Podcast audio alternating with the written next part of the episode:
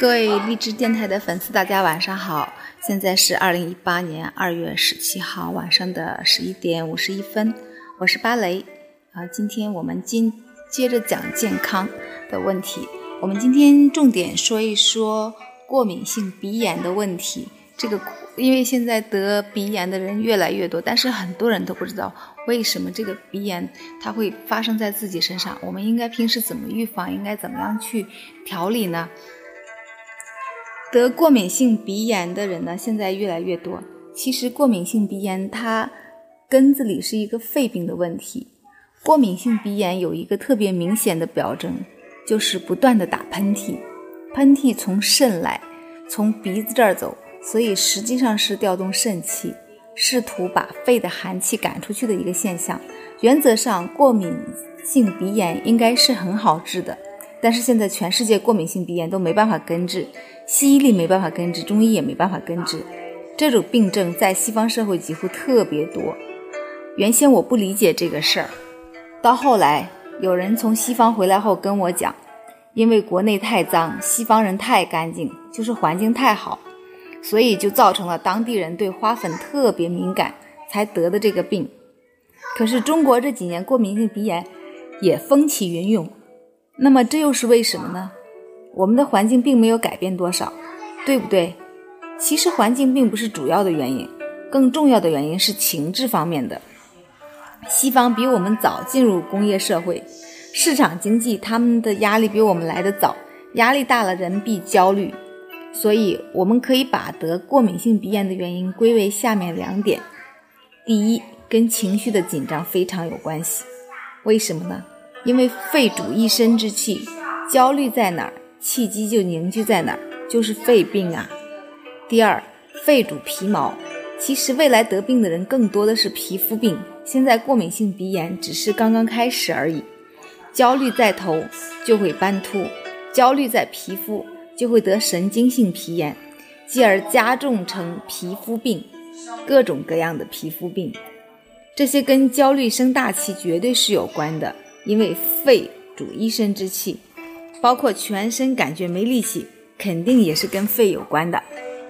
我们中国人现在跟西方人一样焦虑了，甚至我们中国人比西方人还要焦虑，所以我们国家得过敏性鼻炎的人就越来越多了，将来得皮肤病等的病人也会越来越多。还有空调用多了也会得过敏性鼻炎或者皮肤病。多吃冷饮伤肺，也容易得过敏性鼻炎。当然，情志病导致过敏性鼻炎只是一个大的方面，容易得过敏性鼻炎，这还跟现代人的生活习惯密切相关。是什么呢？就是现代人都喜欢吃冷饮，夏天、冬天，他们净吃冰箱里的东西，净喝冰啤酒。我记得每次坐飞机，我身边那帮人动不动就要加冰块儿，我就想，这些人不得比。过敏性鼻炎才怪呢！要让小孩子不得过敏性鼻炎，就一句话：把冷饮断掉。那你说现在家长都不心疼小孩子吗？总会让他吃点冰激凌什么的，没必要。像我的孩子，我从小就不允许他吃冷饮，也不给他喝那些饮料，不管是夏天还是冬天。他现在十岁了，已经养成习惯，有时候跟朋友聚会。偶尔我儿子在，服务员问要什么饮料，我儿子会说不要饮料，要白开水。他一定知道我是为他好才这样做，所以家长要及时对孩子说一些话。小时候养成好的习惯很重要。冷饮夏天少沾，冬天可以适当饮。多吃冷饮伤肺，现在肺病特别多，都跟冷饮有关。那么夏天热喝什么呀？喝常温的水，茶或者白开水。南方人喜欢夏天喝凉茶，凉茶要少沾。凉茶性寒，南方人很多得咽炎，而且很厉害。这全都跟冷的、凉的东西有关系。我们觉得天这么热，喝点凉的可以降温，理所当然。也不想想天这么热，身体中的阳气全都掉到表面了。里面全是寒的，再喝凉茶这些冷饮到体内继续寒，那就属于寒上加寒。还有南方从某种意义上来说，阳气老在那儿宣散着，南方人寿命，除非住在山里的人，否则一定比北方人短寿。因为北方人冬天气能收回来，南方人就收不回来。南方人从基本上来讲，真的是一个劳碌命，因为阳气老在那儿散着，散着，所以南方人也胖不起来。因为夏天人体里面偏寒，所以夏天特别容易腹泻。就是夏天这不天热吗？阳气都在皮毛上，所以夏天皮肤病就变轻了。秋天皮肤病一定加重，因为气都回到体内了。冬天人要自保，保五脏，不管皮毛，胳膊腿冻着倒在其次，但五脏不能受寒。冬天人的里面反而容易热，所以冬天吃点清凉的倒还可以。中国文化说的非常好，叫冬吃萝卜，夏吃姜。萝卜是清凉的，姜是热的。越是夏天，越要吃点温热的里面的东西。所以夏天就喝点姜茶，肯定是有好处，没有坏处的。冬天可以喝点萝卜汤，那是清凉的，把你里边的郁热都散开。南方人呢，必须要吃的清淡。这里讲到南方北方，还有一点要注意呀，南方人必须得吃的清淡，不能吃的太咸了。为什么呢？前面我们讲过，盐分可以调体内元气。南方天热，人的气机调到皮肤腠里了，里面就有点不足，再吃咸了就更虚了。所以从养生上来讲，粤菜是对的，而且南方的菜清淡是最有营养的。南方人吃的清淡绝对正确，北方人的菜就一定要咸。为什么？北方北方人口重是和气候有关的，北方的冬天太寒冷了。摄入盐分高些，可以调体内的元气防寒，所以北北方平时用盐的分量比南方要大一些。花粉是性激素，会让元气不够的人犯过敏性鼻炎。为什么春天有花粉的人就容易犯鼻炎？花粉是什么东西？花粉是性激素，花粉对人体肯定有好处。人活着一辈子，全看性激素水平如何。千百年来，甭管怎么说，所有的包括鱼，它想要传宗接代，也得靠它的性激素。为什么说花粉多的时候，人的免疫力下降，会得过敏症？因为花粉是性激素，它可以重调元气，元气不够就会打喷嚏，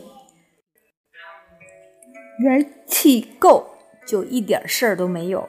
记住，打喷嚏不一定是鼻炎或者感冒了，稍微有点冷空气刺激，早上起来就打喷嚏，这是好事儿，是肾有劲儿把那寒往外拱。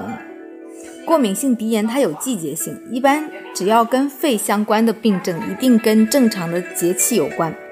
天底下最准确的日历就是节气，中国的节气一分钟都不带差的。要是节气练呃功的话，每分钟都能感受到节气的变化。所有关节的疼痛也都跟节气有关，因为肺主治节，关节舒转不利就如同节气受阻。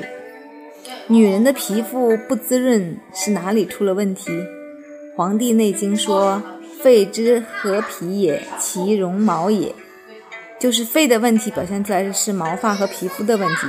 所谓的皮毛是分开来讲的，肺有两个功能，一个功能为皮毛的功能。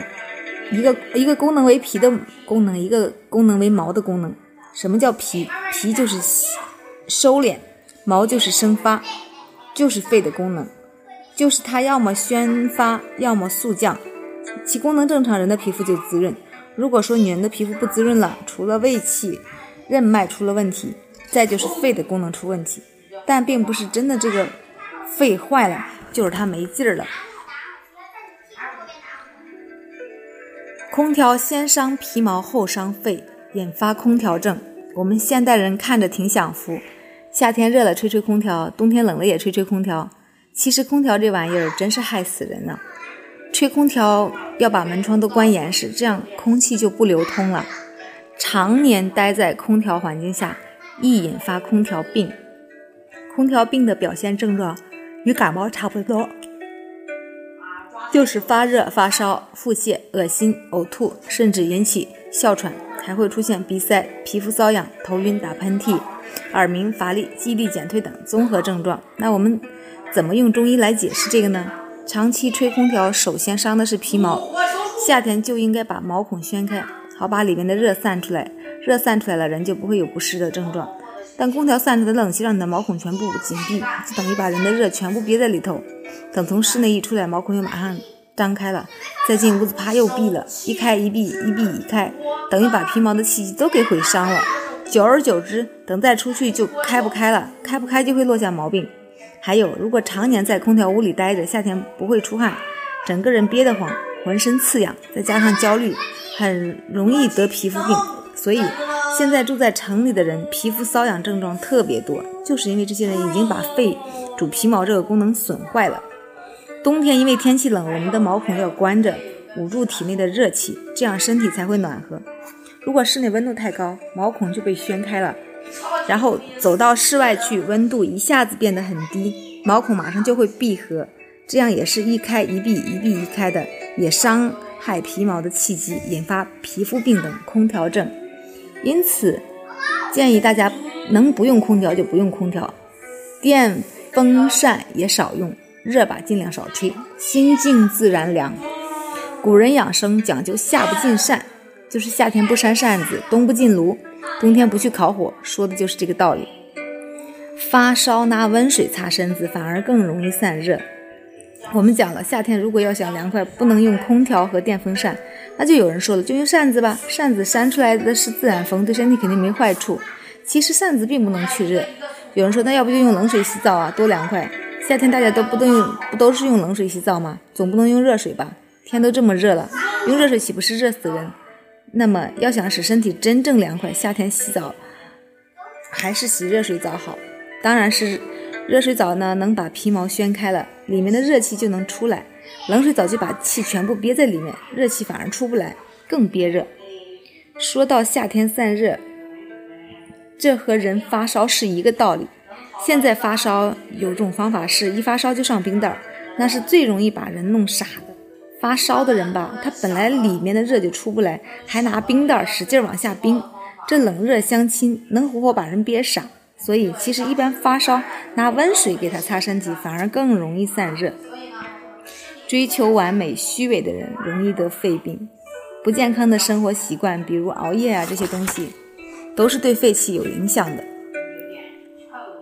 而且做了老总的人特别容易得肺病，知道为什么吗？有一次我们高中同学聚会，同学们一个个面带悲伤，因为一个高中同学要死了。